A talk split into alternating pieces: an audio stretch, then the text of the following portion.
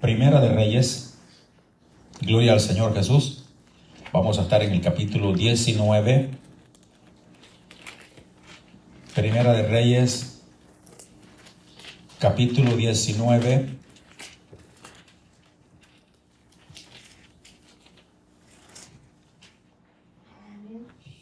Vamos a estar en el verso 19. 19, 19 de Primera de Reyes al 21. ¿Lo tenemos todos? Primera de Reyes, capítulo 19, verso 19, le damos lectura en el nombre del Señor de la Gloria. Partiendo él de allí, halló a Eliseo, hijo de Zafat, que araba con doce yuntas delante de sí. Y él tenía la última, y pasando Elías por delante de él, echó sobre él su manto. Entonces, dejando él los bueyes, vino corriendo en pos de Elías y dijo, te ruego que me dejes besar a mi padre y a mi madre, y luego te seguiré. Y él le dijo, ve, vuelve, ¿qué te he hecho yo? Y se volvió y tomó un par de bueyes y los mató, y con el arado de los bueyes coció la carne y la dio al pueblo para que comiese. Después se levantó y fue tras Elías y le servía. Vamos a darle gracias al Señor y pidamos dirección en el nombre del Señor de la gloria. Altísimo soberano Dios, le damos gracias en el nombre del Señor Jesucristo por todas sus bendiciones y por tu palabra que hemos dado lectura en la cual esperamos dirección, bendición de lo alto que todo tu espíritu nos guía a toda verdad, a toda justicia, enseñándonos, Padre, aquellas cosas que con el ojo humano no se pueden ver, no se pueden entender con el entendimiento. Damos gracias, Señor, que nos ayude, nos ilumine, nos guíe y que tu palabra no regresa vacía, pueda producir nosotros lo que usted le envía a hacer en cada uno de nosotros. Lo pedimos en tu nombre y la luz y la honra sea para usted en el nombre santo del Señor Jesucristo, quien es alabado por siempre, por todos los siglos y toda la gloria y la honra sea para usted en el nombre santo de Jesús. Bendito Dios por siempre, por todos los siglos. Le damos gracias, Altísimo Dios. Le damos ese aplauso más al Señor Jesús.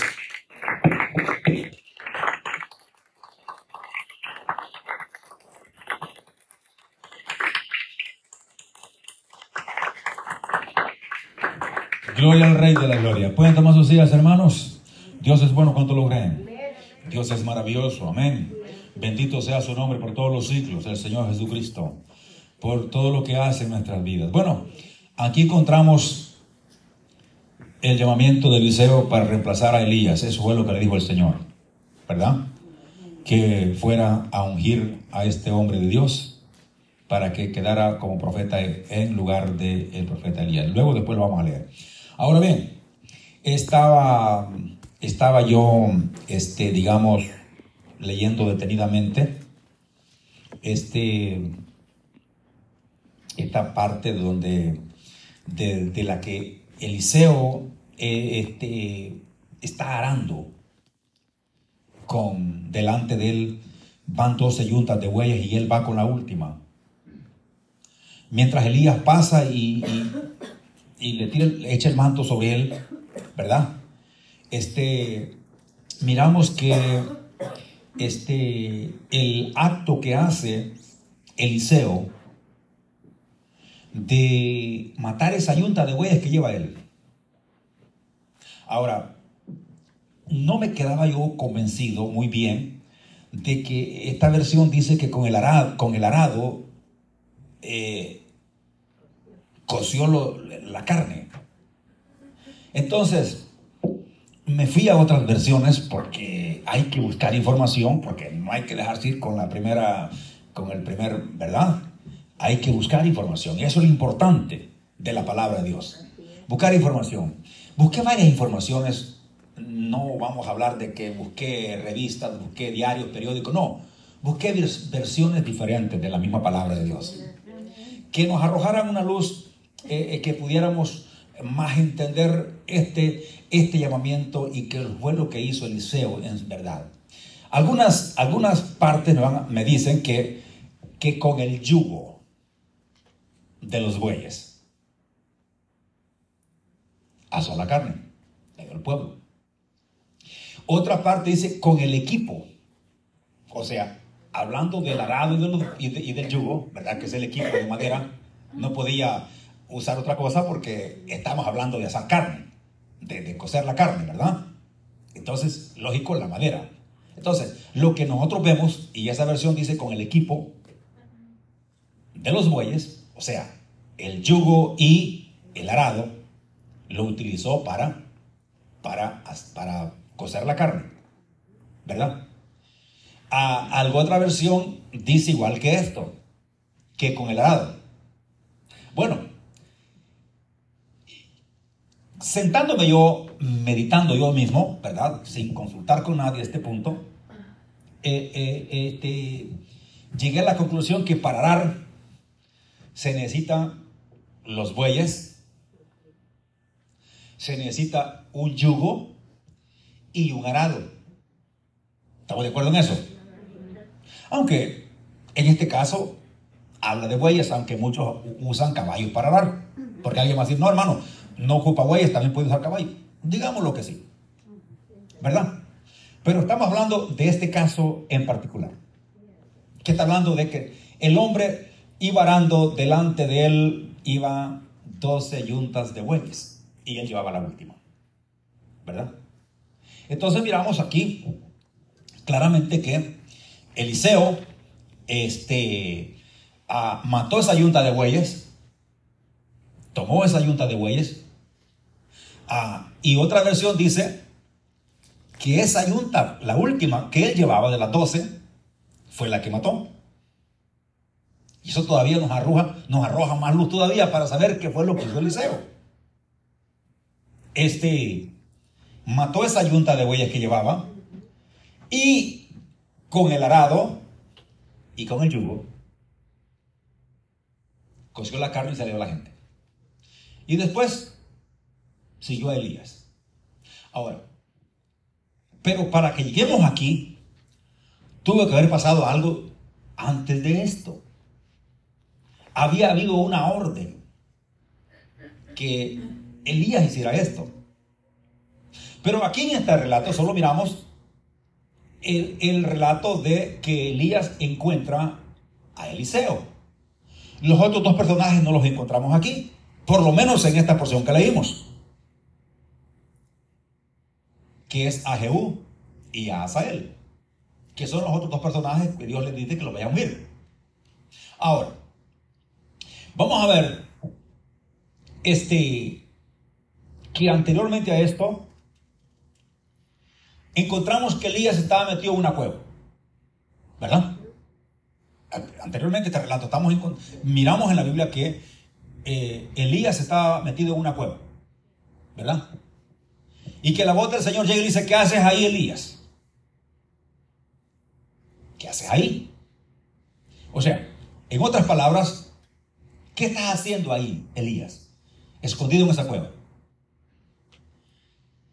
Saben que en otras ocasiones hemos tocado todo el tema de cómo, de cómo Elías este, eh, hace ese juego con el poder de Dios, ¿verdad? El holocausto que hace y todo, y, todo, pero no vamos a hablar de eso hoy porque eso ya lo hemos tocado en otras ocasiones. Ahora toquemos solamente la última parte, como Dios se le presenta a Elías con, con una voz apacible, con un silbo apacible. Elías cubrió su rostro con el manto que traía y la voz que vino de regreso y le dijo, ¿qué haces ahí, Elías? Y él dijo, he, he sentido un vivo celo del Señor de los ejércitos o sea, es que tengo, tengo un coraje. Porque ese coraje me viene del celo que tengo de parte de Dios. Porque yo quiero mantener las cosas en orden. Quiero seguir a Dios. Quiero servirle. Pero tu pueblo no lo está haciendo. ¿Verdad? Tu pueblo. Israel. ¿Verdad? Vamos a ver cómo ha dejado tu ley Han derribado tus altares. Han matado a todos los profetas. Y solamente yo he quedado. Y además, me busca para quitarme la vida. O sea, el hombre no estaba en una situación, digamos, favorable. Fíjense, cuántos puntos importantes que tocar aquí.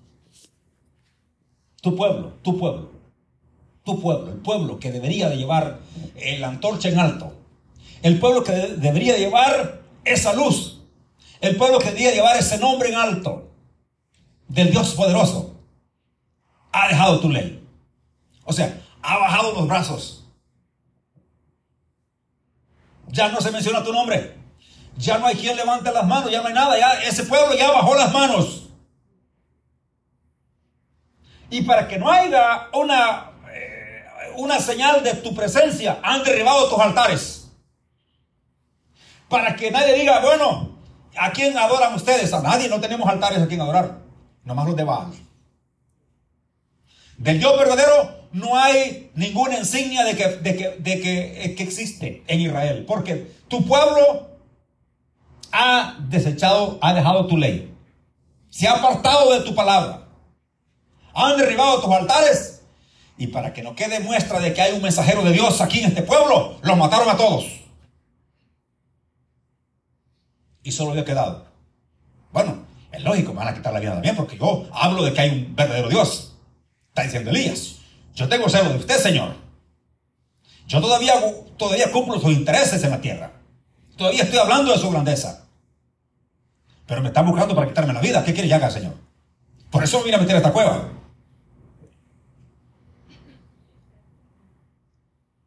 Y entonces dice que el Señor le dice en el versículo 15, miren lo que le dice el Señor en el versículo 15. Y le dijo Jehová, ve, vuélvete por tu camino, por el desierto de Damasco, y llegarás y ungirás a Asael por rey de Siria. Y a Jehú, hijo de Ninsi, ungirás por rey sobre Israel. Y a Eliseo, hijo de Zafat, de Abel Meola, ungirás para que sea profeta en tu lugar. ¿Cuál es el propósito de este ungimiento de estos tres hombres de Dios? Aquí está en el versículo 17.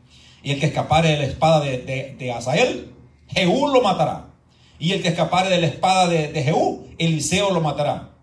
Y yo haré que queden en Israel siete mil, cuyas rodillas no se doblaron ante Baal y cuyas bocas no lo besaron. ¿Verdad? O sea, era un caos espiritual en Israel, ¿verdad? Era un caos terrible. No había palabra de Dios. El único que andaba con esa antorcha todavía de, proclamar el nombre del Señor lo querían matar y no solamente eso, sino que estaba escondido en una cueva. Qué terrible. El único que había quedado que todavía traía ese celo de Dios. Tenía ese celo de Dios. Quería seguir hablando de Dios. No le gustaba lo que estaba mirando. No le gustaba que adoraran a Baales. No le gustaba que, el pueblo se, se, fuera por diferentes caminos. No le gustaba que hubieran derribado los altares de Dios. Él tenía un celo de Dios. Él creía en Dios y él temía a ese Dios. Pero ¿dónde estabas? ¿Dónde estaba ese hombre? Ese hombre que tenía ese celo. Escondido en una cueva. Escondido en esa cueva. Tenía celo, sí, pero escondido. Pero sabe que en ese momento tú mantienes ese celo de Dios.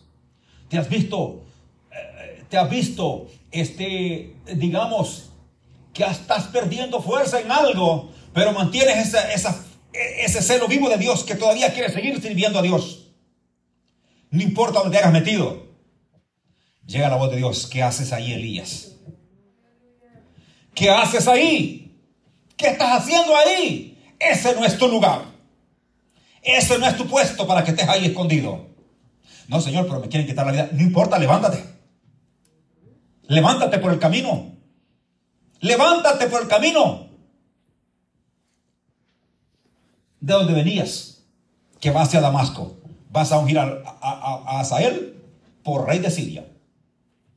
Y vas a ungir a Jehú, hijo de Nisi, como rey de Israel. Y a Eliseo vas a ungir para que sea profeta en tu lugar. O sea, ya, ya Elías ya como que andaba en sus últimas para irse. Todos sabemos cómo se fue Elías, ¿verdad? Y, y ya andaba como despidiéndose. Pero ya en las últimas, ya como que ya andaba como ya como dando, eh, como se dice vulgarmente, patada de ahogado, ¿verdad? Que no se puede salir del, del charco donde se metió. Pero es lo bueno del caso. Que Dios te va a sacar de ahí. Lo bueno de este asunto es que Dios interviene para levantarte. No importa la situación en que te encuentres ahora, donde estés metido, no importa que no quieras venir a la iglesia, no importa lo que pase en tu vida, el problema que te ha pasado, no importa quién te ande persiguiendo, que, no importa quién se porte mal con Dios de tu familia, no importa lo que esté pasando ahora. Tú sigue firme. Tú sigue firme. Y no importa donde estés escondido, no importa. Dios te va a hablar a través de una palabra. Dios te va a levantar de ahí. Dios te da una tarea que hacer. Porque Elías pensó que todo se había acabado. Porque antes de eso el Señor le dice, eh, basta ya, Señor, quítame la vida, yo no soy mejor que mis padres. Elías dijo, ya, aquí hasta aquí llegué, ya no, ya no es nada. Dios le dice, todavía tienes algo que hacer. Todavía no ha terminado tu trabajo, Elías. Todavía tienes algo que hacer. Todavía tu trabajo no se ha acabado. Tú puedes ver, ah, pero es que evangelizo, hablo y la gente no quiere. Dios dice, todavía no se ha acabado tu trabajo tu labor sigue. Sigue hablando. ¿Sabes por qué? Elías, te voy a mandar a que vayas a, Damasco y vas a ungir a Sael por rey. Y después vuelves a Samaria. Porque ahí estaba el rey, el que iba a ser rey. Jehú. Vuelves a Samaria, porque ahí está el rey, pues. Y lo vas a ungir por rey de Israel.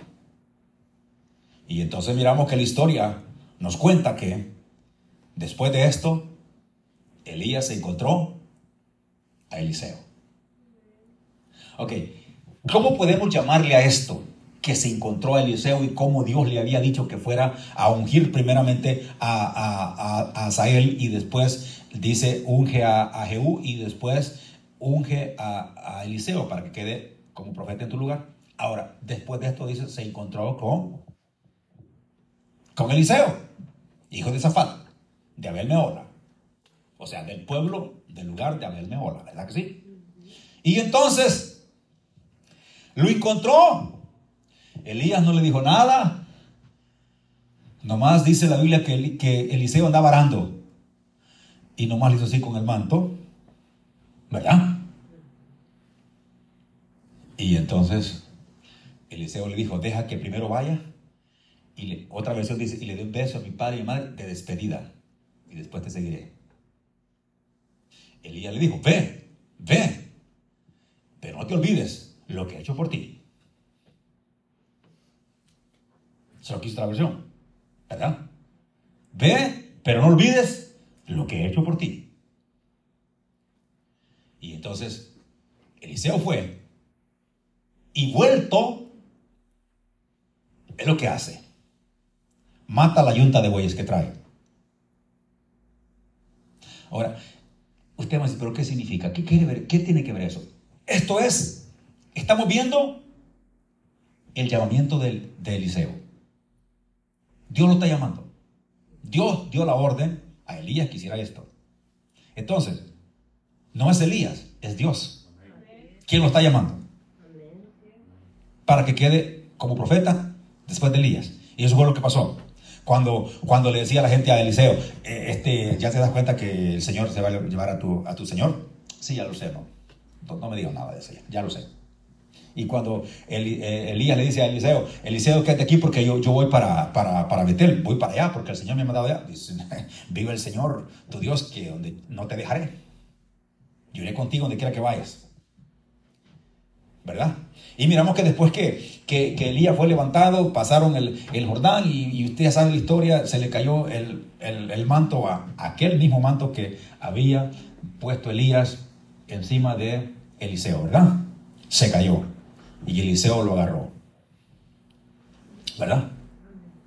Pero acuérdese de eso, que antes de todo eso, Elías ya le había preguntado a Eliseo, ¿qué quieres de mí cuando te vayas? Cuando yo me vaya de ti, ¿qué quieres? Eliseo bien pudo haber dicho, quiero una casa bien adornada, eh, quiero un Mercedes Benz o un Tesla eléctrico, ¿verdad? Para irme de aquí para allá y de allá para acá y no tener que... Además quiero un barquito pequeño para pasarme este Jordán, para no estarme pasando aquí este río cada rato. ¿Qué te parece, Elías? Ya que tú me estás ofreciendo que quieres que, que, que me dejes tú como te vayas. Pero un hombre de Dios no le interesa lo material. Un hombre de Dios busca lo espiritual, porque lo material, lo que se toca, eh, eh, no, es, no es por siempre, es pasajero. Lo espiritual es para siempre. Eso que, eso que, eso que, quería Eliseo era por siempre. Era una bendición que iba a sentir en su cuerpo, en su vida. Y, Dios iba a manifestar en, en, él para hacer grandes cosas. Y registramos que, y registramos que, ¿sabe qué? Que Eliseo hizo doble de los milagros que hizo Elías. ¿Por qué? Porque él quería una doble porción del espíritu que había en Elías.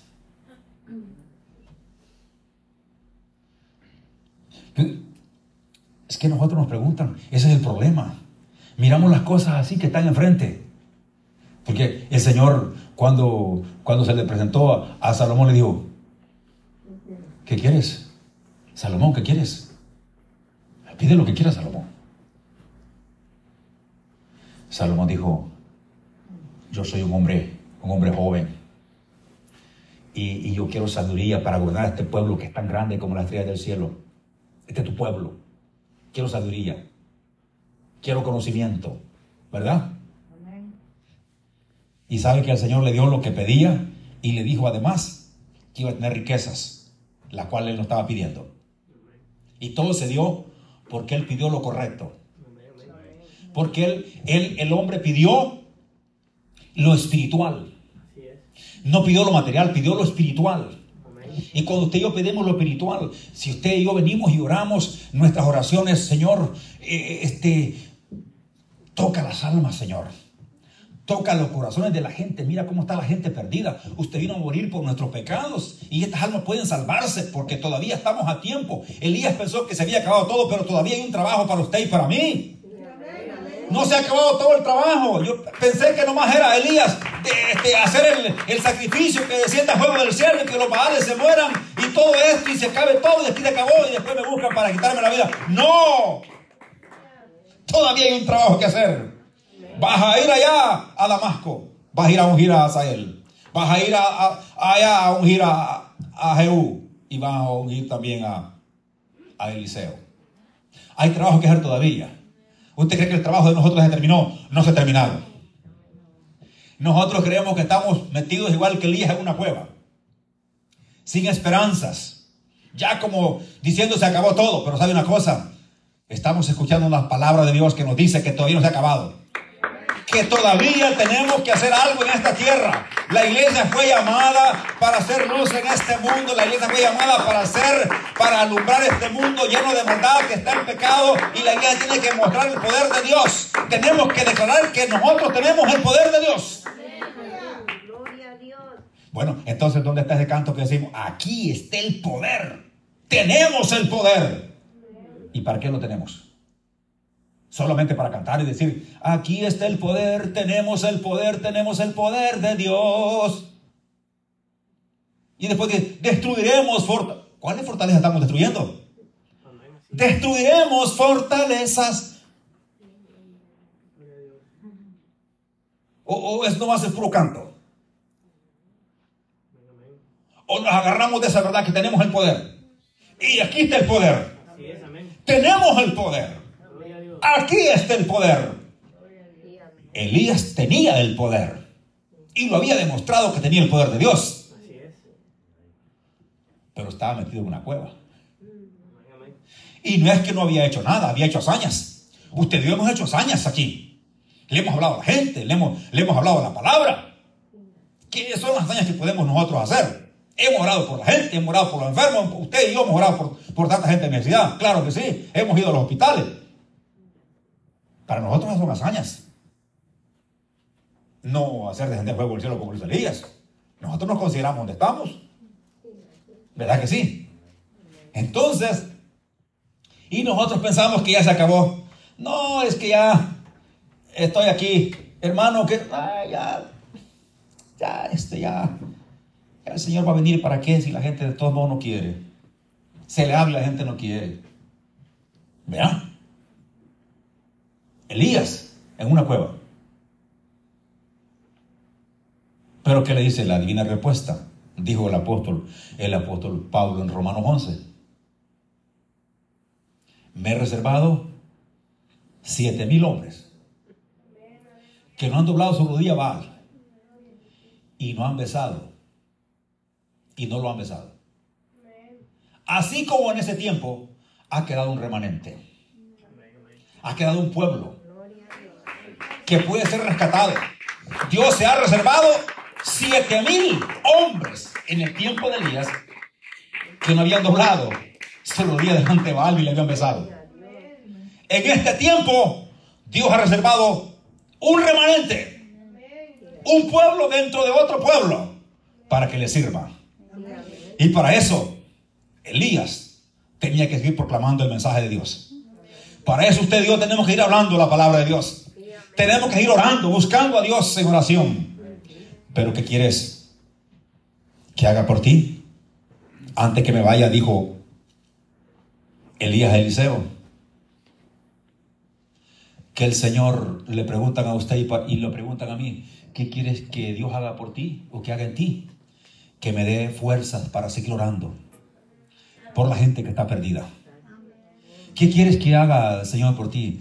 Que me levante a la hora indicada en la noche para orar a Dios y para buscar su rostro, para pedir por mis familiares que están perdidos, para pedir por mis compañeros de trabajo, para pedir por esto y lo otro, para buscar a Dios en oración. ¿Qué quieres que haga por ti? Una doble porción de tu espíritu. Salomón dijo, sabiduría para guiar al pueblo de Dios. Y fue concedido. ¿Qué quieres tú? ¿Qué, ¿Qué, quiero yo? ¿Qué queremos nosotros? Queremos entrar este año con una visión diferente. Amén saliendo de la cueva con fuerza. Saliendo de la cueva con autoridad. Saliendo de la cueva con poder. Pero para esto, ¿qué se necesita? Vamos a ver si lo entendemos. Que ya vimos que, ya hablamos que necesita orar, que necesita buscar a Dios, que, bueno, pero ¿sabe qué necesita? Se necesita quemar el yugo. se necesita quemar el arado. Se necesita sacrificar los bueyes. Porque ese es el, ese es el obstáculo que no nos deja avanzar.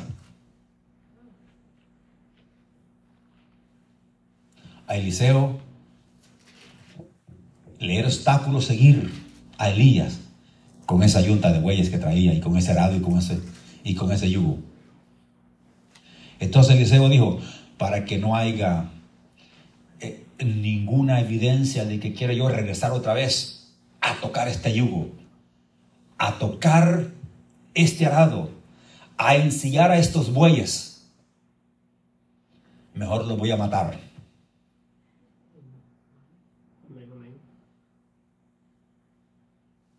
Sacrificó los bueyes y quemó el arado y el yugo ese yugo que no nos deja caminar. Esas cosas usted y yo sabemos plenamente cuál es ese yugo que no nos deja caminar. Sabemos usted y yo cuál es ese arado que no nos deja seguir. Usted y yo sabemos. Nadie le va a decir, este es el arado, este es el yugo que no te deja caminar, este es el que tiene aprisionado. Hay muchas cosas en este mundo. Y más en este mundo moderno que nos tienen esclavizados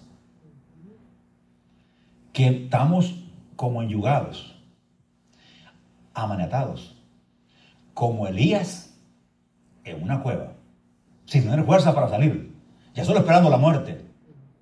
Ya mejor mátame, Señor, ya no soy mejor que mis padres, hasta aquí no me llego.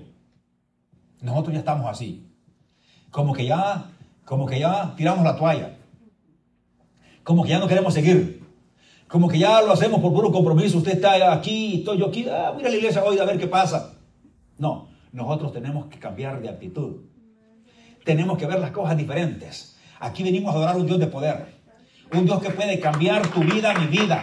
Que puede cambiar mi visión y puede cambiar tu visión. Un Dios que puede transformarnos en algo, en, en algo que podamos hacer útiles para el reino de Dios. Siempre y cuando nos dejemos manejar por Dios. Tenemos que quemar ese yugo.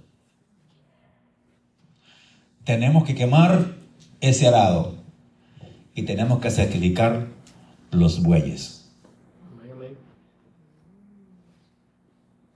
Porque ese era un obstáculo para seguir Eliseo a Elías. Ah, ¿Por qué no me sigues, Eliseo? No, es que como estoy arando, usted sabe, eh, tengo una yunta de bueyes y yo soy el que ando la última. A los otros andan allá las otras 11 yuntas, pero yo ando la 12, la última. Y no, y bueno, si me voy y quemo, y quemo esto, los otros pueden seguir arando. Pero la yunta que yo traigo, esa la voy a quemar. Voy a quemar el yugo, a quemar el arado. Y voy a sacrificar los bueyes. Porque eso es lo que no me, permite. Sigue adelante. Digamos las sencillas palabras en nosotros. ¿Qué es lo que nos estorba para seguir? ¿Cuál es ese yugo que nos tiene esclavizado? ¿Cuál es ese arado que nos tiene permanentemente arando y sin guiar para ningún lado? Solamente haciendo lo mismo. ¿Cuáles son esos bueyes que nos tienen afanados todo el tiempo?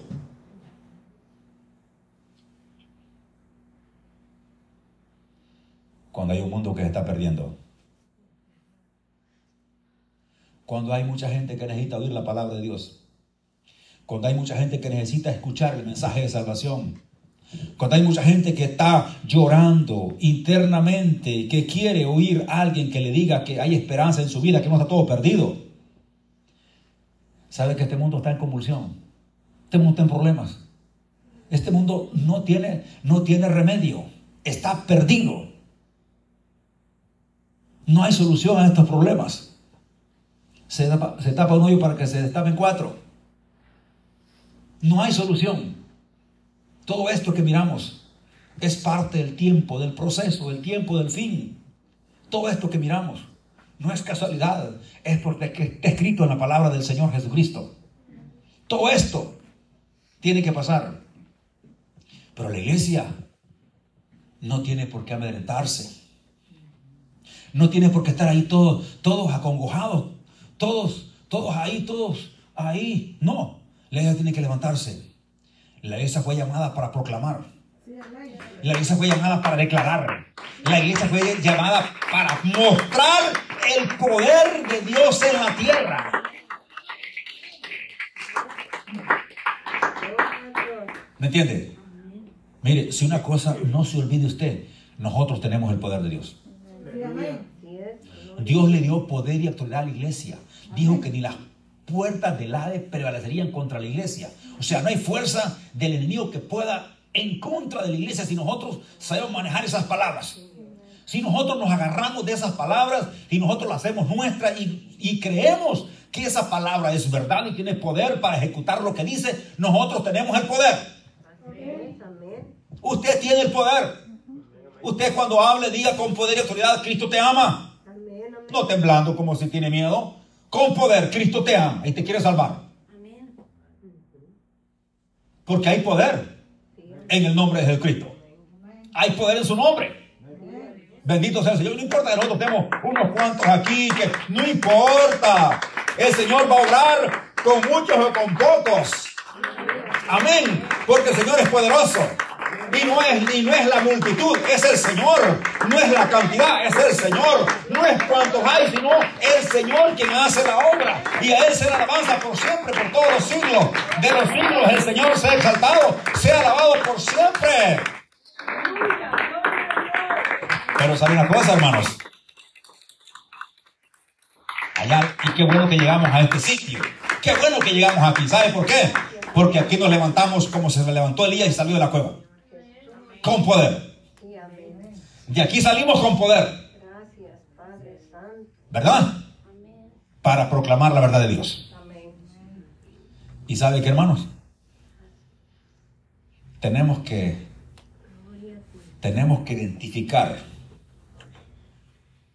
Tal vez algunos ya lo identificaron o lo identificamos, pero tenemos que identificar cuáles son aquellas cosas, aquellos elementos que nos hacen infructuoso el camino delante de Dios. Un hombre de Dios se dio cuenta de cuáles eran esos elementos.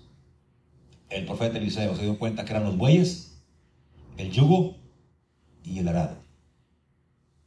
Se deshizo de los tres.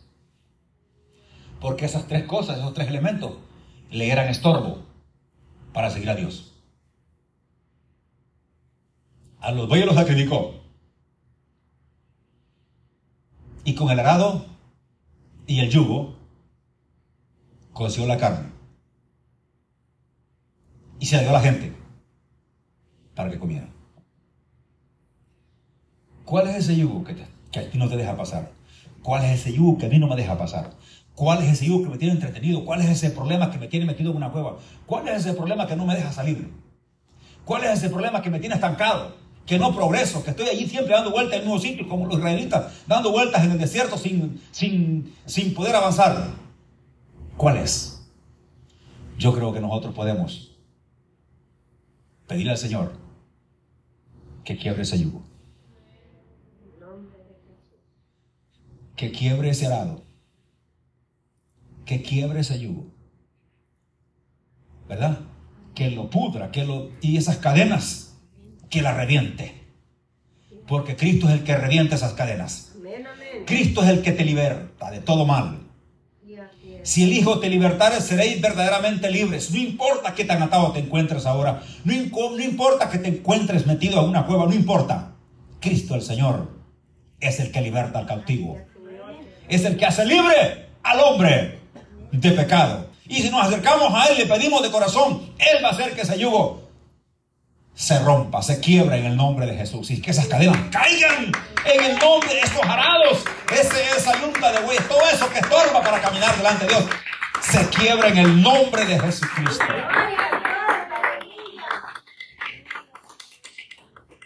Yo creo que hay poder en el nombre de Jesús. La pregunta de Dios a Elías que hace allí es sentido un vivo celo del Señor de los ejércitos. Un hombre que todavía sigue creyendo en Dios, pero con el ánimo bajo con el ánimo bajo, pero no ha dejado de creer en Dios. Siente vivo celo, vivo celo del Señor de los ejércitos. O sea, él sigue creyendo en Dios y sigue creyendo de cómo mantenerse delante de Dios, pero está sin fuerza. ¿Te has sentido tú alguna vez así? ¿Sin fuerza? Pero sigues creyendo. Sin fuerza, pero sigues adelante. Sin fuerza, pero sigues creyendo. Y cuando menos acuerdas, escuchas una voz que te dice, ¿qué estás haciendo ahí? Ese no es tu lugar. Tu lugar es para que tengas en alto el nombre del Señor Jesucristo. Tu lugar es para que sigas proclamando la verdad. Tu lugar es para que este mundo conozca y entienda que en Jesucristo hay salvación. Y que se dé cuenta que en Jesús hay poder y autoridad para vencer en contra del mal. Tú estás para eso.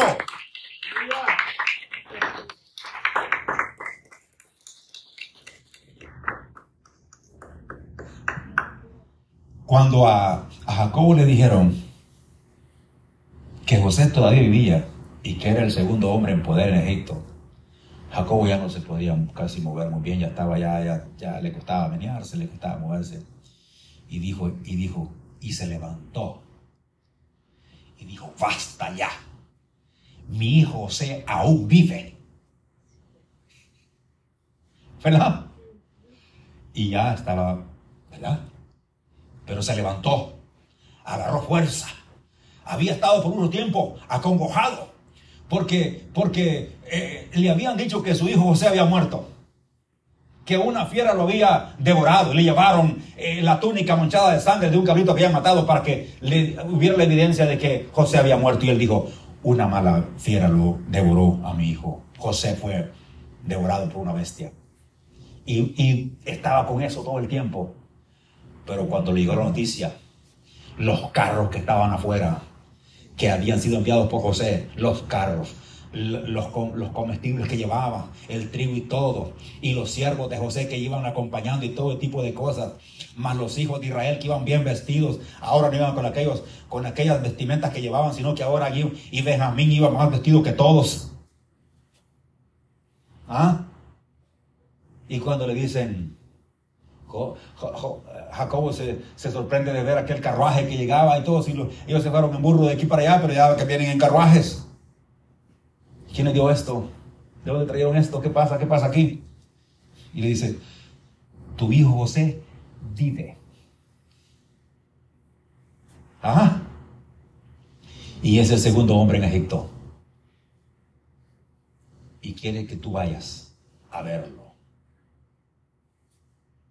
Entonces el hombre que estaba medio moribundo, aquel que ya le costaba menearse, aquel que había estado acongojado por mucho tiempo metido en una cueva, en otras palabras, figuradamente hablando, de la congoja que tenía de que su hijo había muerto, dijo, se levantó,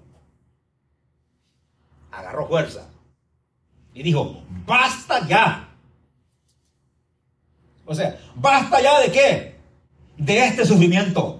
Basta ya de estar aquí llorando. Basta de estar aquí quejándome. Basta de estar aquí diciendo que mi hijo está muerto, mi hijo está vivo. Me voy a levantar para ir a verlo. Basta ya. Y se levantó. Yo creo que hay momentos que uno tiene que decir, basta ya. Basta ya de estar en la situación en que me encuentro, teniendo un Dios tan grande y tan poderoso, que es el dueño de los cielos, la tierra, del mar y todo lo que se mueve, y qué grande y que me ha ofrecido grandes cosas a mí, está en la situación que me encuentro, basta ya, me levantaré. Me levantaré e iré a ver a mi hijo. ¿Verdad? Basta ya. Yo creo que es tiempo de levantarse como Jacob se levantó. Es tiempo que salir de la cueva como, como salió Elías. Es tiempo de, de matar los bueyes, de quemar el arado y el yugo que estorban para seguir caminando en el camino del Señor. Basta ya. Basta ya de lo que ha pasado. Basta ya del sufrimiento. Basta, más, basta ya de las lágrimas. Basta ya de todo lo que pasó. Basta ya de todo nos levantaremos en el nombre de Jesús. Usted puede levantarse, yo puedo levantarme. Todos podemos levantarse en el nombre de Jesús. Con una perspectiva diferente, con una visión diferente. Con una idea diferente de ver las cosas, que tenemos un Dios poderoso. Es que a veces olvidamos que tenemos un Dios poderoso. A veces olvidamos que el Dios que tenemos es un Dios grande. Nos olvidamos, Israel se olvidó de que tenía un Dios grande y poderoso y se empezó a adorar imágenes, becerros de oro en el desierto cuando tenían un Dios grande y poderoso. Un Dios cuando hablaba, tronaba el monte donde Dios hablaba. Ese es el Dios que nosotros servimos. Es el mismo que le pareció a Moisés en la zarza.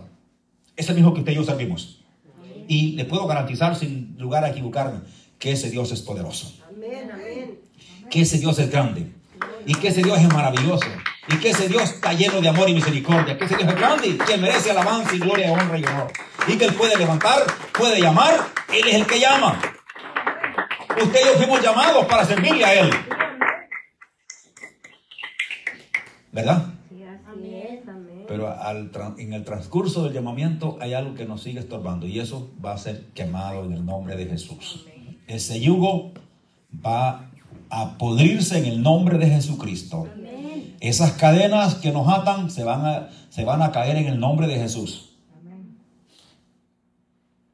Vamos a darle gracias a Dios. Vamos a buscar.